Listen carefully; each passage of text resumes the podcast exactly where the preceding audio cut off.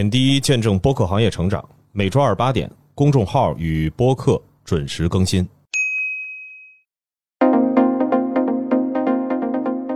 大家好，欢迎收听本期播客志，我是小主编杰西卡。我是老袁。首先为大家带来平台动向，苹果播客伴你收听又迎来了一位新嘉宾，就是我们很熟悉的喜剧演员周奇墨。他推荐了以下七档播客，包括他自己参与的谐星聊天会，还有他自己很喜欢的故事 FM、三五环、文化有限、无人知晓、起朱楼宴宾客和文理两开花。而且我印象很深，就是他在这个栏目中还特意讲了一下他对于播客的理解。在周奇墨看来，播客这种形式带有天然的过滤机制，就像是中文信息沙漠中的绿洲，还留有人味儿和真知灼见。包括他也分享了些自己在创作方面的心得，他觉得真诚应该是做播客的第一要素，主播真实的反馈对于内容的意见，不管同意还是不同意，不说自己不相信的话，不用预设这场谈话对于听众有何意义，这是他们自己会解决的问题。哎，这个我是觉得喜剧演员啊，在播客这件事儿上，其实周奇墨是参与的非常深和非常早的。哦，是。那其实，在国外来说的话呢，单口喜剧的演员在播客本身的一个用户的呃开拓，也是起到了非常非常重要的一些作用。那特别感谢啊，这个周奇墨能给播客这儿也摇旗呐喊一下，真的感觉很懂哎，很专业这个推荐。那接下来呢，带来播客和第三方的消息，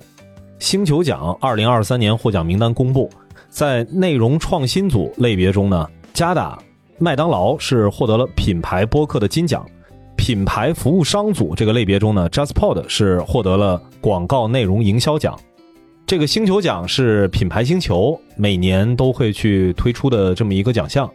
那背景的一些信息呢，可以在我们公众号的对应的链接当中去获取。也特别感谢啊，这个总算是又有了一个离内容很近的一个品类，专门去设了播客相关的这个奖项。因为我看这个。品牌播客这个金奖应该是今年新增加的吧？嗯，好像去年就有了，去年是给了那个 Gaga，Oh my God，今年应该是第二年，第二届，第二届，OK OK OK。那咱们之前一直在说这个播客本身商业化元年这个事儿，还是有些依据的，是吧？这不是瞎说的。接下来是线下活动板块，十二月二号到十二月三号，播客堂会二零二三将在成都举行，现场将呈现三场不同主题的圆桌分享，一场唯独沙龙、播客小卖部和热量供销站。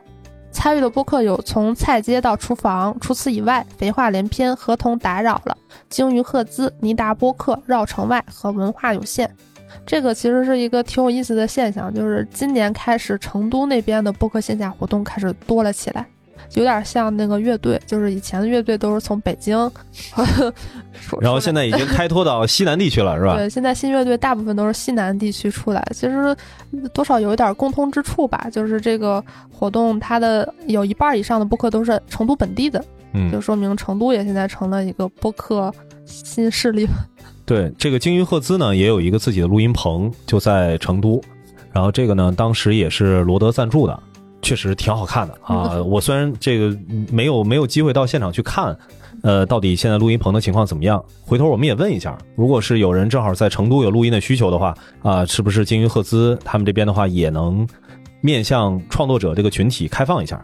然后其实成都啊，多说一句，之前有一个跟播客有关的活动，我们是没有报。首先呢，它其实确实不是播客这个行业的一些活动，是之前的城市更新论坛 CCC。也是在十月底的时候，当时其实是把小房间的这个主理人邀请到现场，然后还包括跳海随意代表跳海的这个创始人到了现场，在现场还原了一下播客录制的一个场景，在城市更新论坛里。所以未来的话，我们的一个判断就是线下活动，我们现在可能还有余力啊，每个星期去统计一下有哪些活动。从二零二四年很有可能啊，我们这个线下活动如果每个星期这么报，那基本上。通篇的都是在念这个活动到底都有什么了？站起来了，播客站起来了。好，下一条这个资讯来自于 T 总，就是迟早更新的主播任宁，他自己所投资创立的耳机的品牌，在深圳呢创立了言之有理 mini 播客录音间，为创作者提供场地及专业的设备，发送预约邮件到。啊、我们就不要在这里念了，对吧？这个直接到我们的公众号里面去获取即可以申请。呃，首先呢是已经邀请了二十档节目前来参与这个产品的新品内测、试用产品，并且提出对应的一些看法。那个棚装修的还挺有意思的，是在街边的一个小的这个落地窗，然后直接从外面都能看得见。然后任宁呢也是啊新换了发型啊，非常精神的在跟所有的这些参与测试的播客来共同去研究这些产品。接下来是本周的播客营销风向。首先是来自小房间的投稿，这个和我们刚才一直在讲的播客在地化的这个趋势是一脉相承的。就是我们大家都熟知的汽车品牌 Mini 与小房间合作推出了系列节目，对谈嘉宾包括运动博主赵一农、汽车自媒体艾利等。节目录制场地呢是在 Disc Joker，这个可能看播客制的人应该很熟悉，就是一个呃唱片店，同时也是一个播客录制空间。他们为了配合 Mini 的这个线下活动呢，还把他们店铺进行了主题装修，都是按照 Mini 的主题进行了装饰，然后整体的录音间外壁也换上了活动的主题颜色，来了一个线上线下的联动。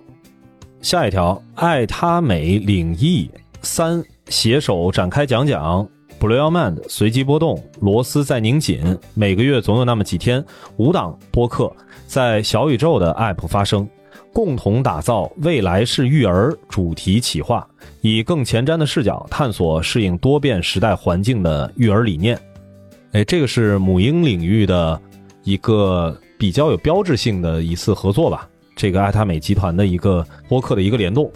这个有点儿，就怎么说呢？最近有点常见的一个现象，就是品牌可能先一两期节目进行一个定制，然后再按照专题的形式来进行投放。爱他美之前也投放过文化有限，但是当然那个时候没有这种比较专题性质 campaign 的这种概念。那现在他们也有专门的视频来呈现的这种投放的形式，也是挺值得各个品牌来借鉴的一个方式吧。